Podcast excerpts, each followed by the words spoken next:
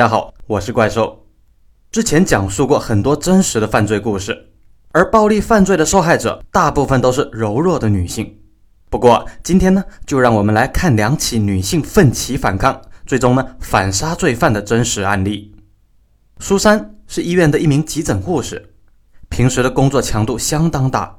二零零六年九月二十六号，在又一次超长的轮班结束之后，她疲惫地从医院回到家里。进屋之后，他就觉得哪里有点不对劲，因为房子比平时要暗很多。他一边想着是不是我早上忘了把窗帘拉开了，一边推开了卧室的门。就在这时，一个男人出现在了门后。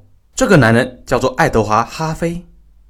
苏珊之前从来没有见过他，但是他好像已经在黑暗中等了苏珊很久，而且他的手里握着一把羊角锤。如果是普通的女性，第一反应应该是尖叫或者逃跑，不过后果很可能就是被凶手从背后击打，造成致命的伤害。但是苏珊呢，无疑是个狠角色，常年在急诊室工作的她，并不畏惧流血。而且她也接受过防身术的训练，所以她知道如何面对拿着钝器的凶手。只有贴近他，才能降低他手上的锤子抡到自己身上时造成的伤害。所以是战斗还是逃跑？这个念头只是在他的脑海里边闪了一下，他就勇敢地冲向了哈菲。这个时候，哈菲手里的锤子也砸了下来，正中苏珊的左边太阳穴。不过因为他离得很近。所以呢，锤子造成的伤害并没有把苏珊打倒。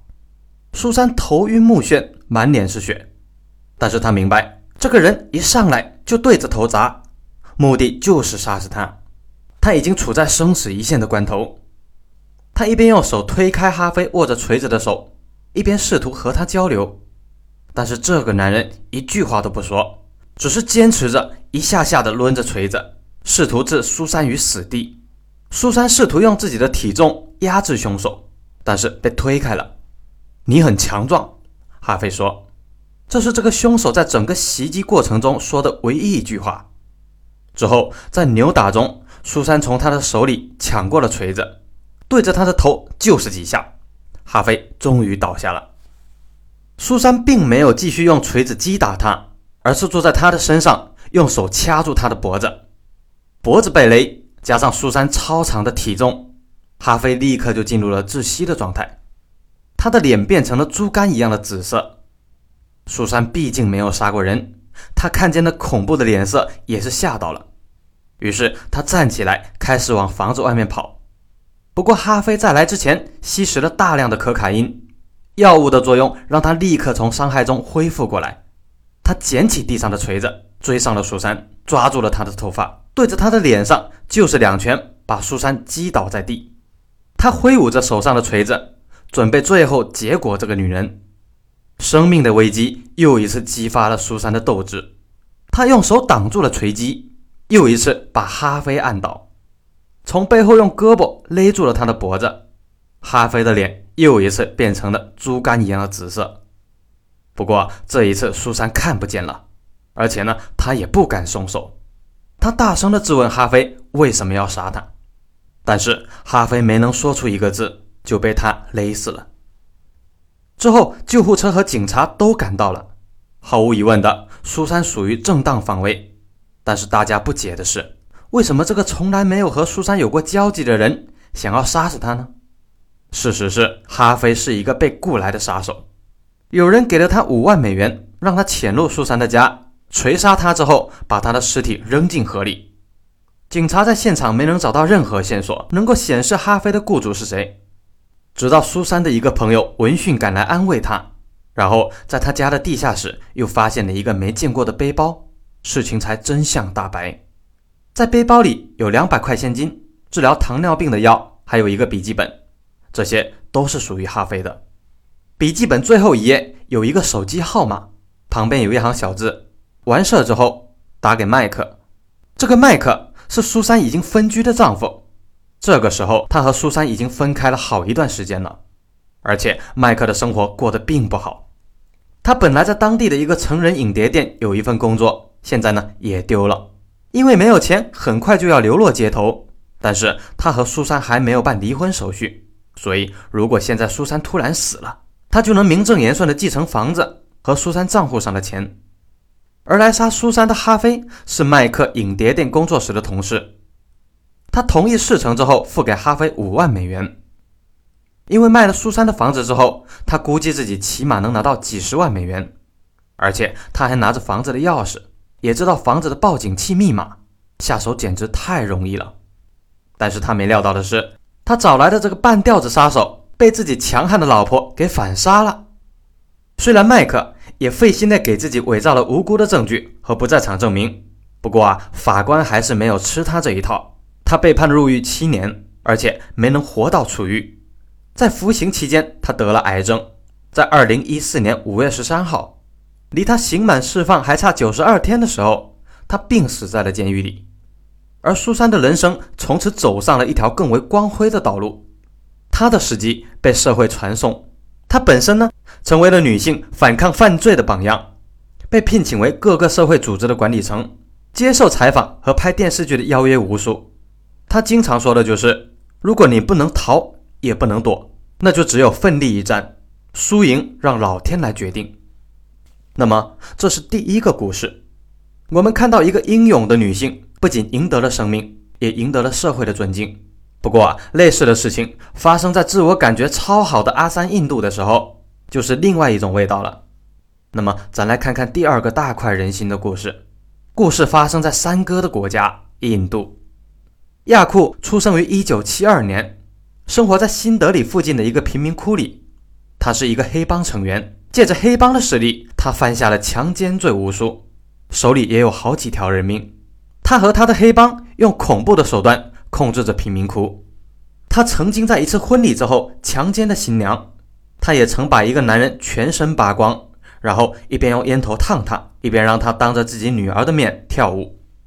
有一名女性在分娩之后仅仅十天就被他强奸了。这名女性羞愧难当，最后给自己浇上煤油，点火自焚。她之所以敢这么嚣张的强奸妇女，是因为在印度那个落后的社会里，受害者一般都羞于启齿，所以呢都不会去报警。而且，就算偶尔有人去报警，亚库也不怕，因为他已经通过贿赂买通了当地的警察，所以就算是谋杀这样的罪行，当地的警察也会对他睁一只眼闭一只眼。甚至呢，还会通知他报案者是谁，以便于他去算账。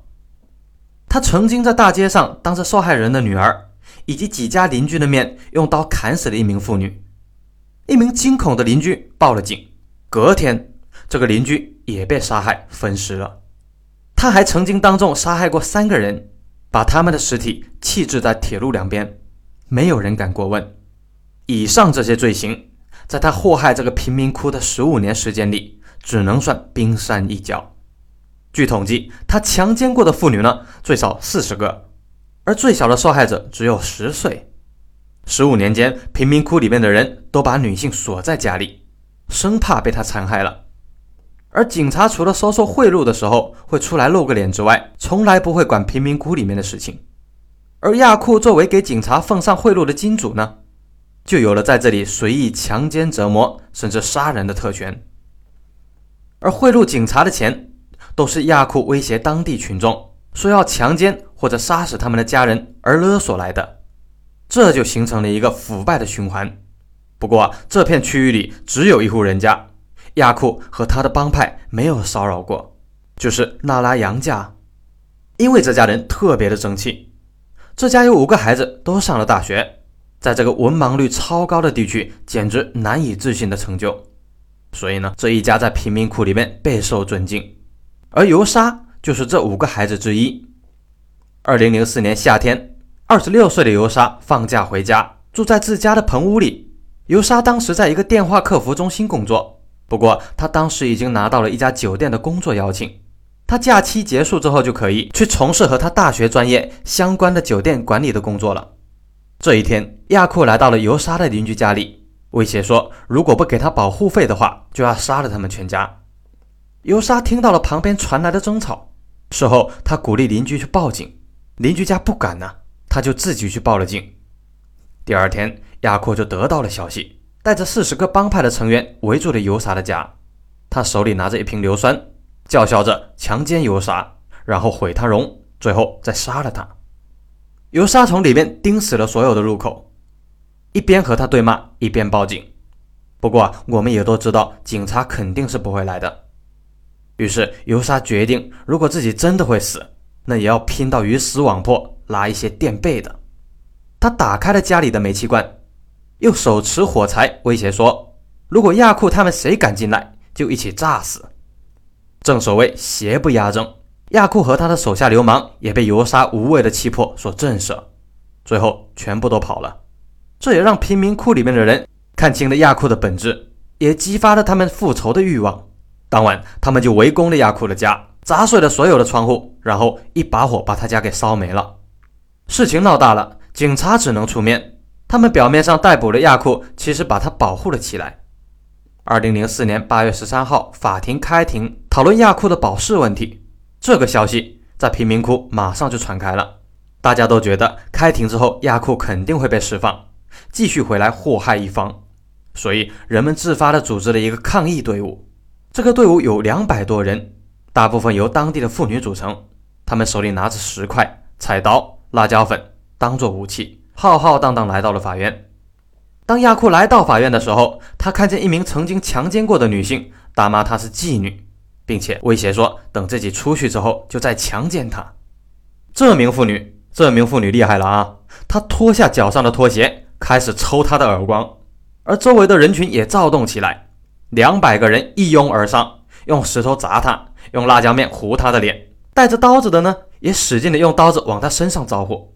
十五分钟后，三十二岁的亚库就这么在法庭上被人们给搞死了。他被捅了七十三刀，还被阉割了。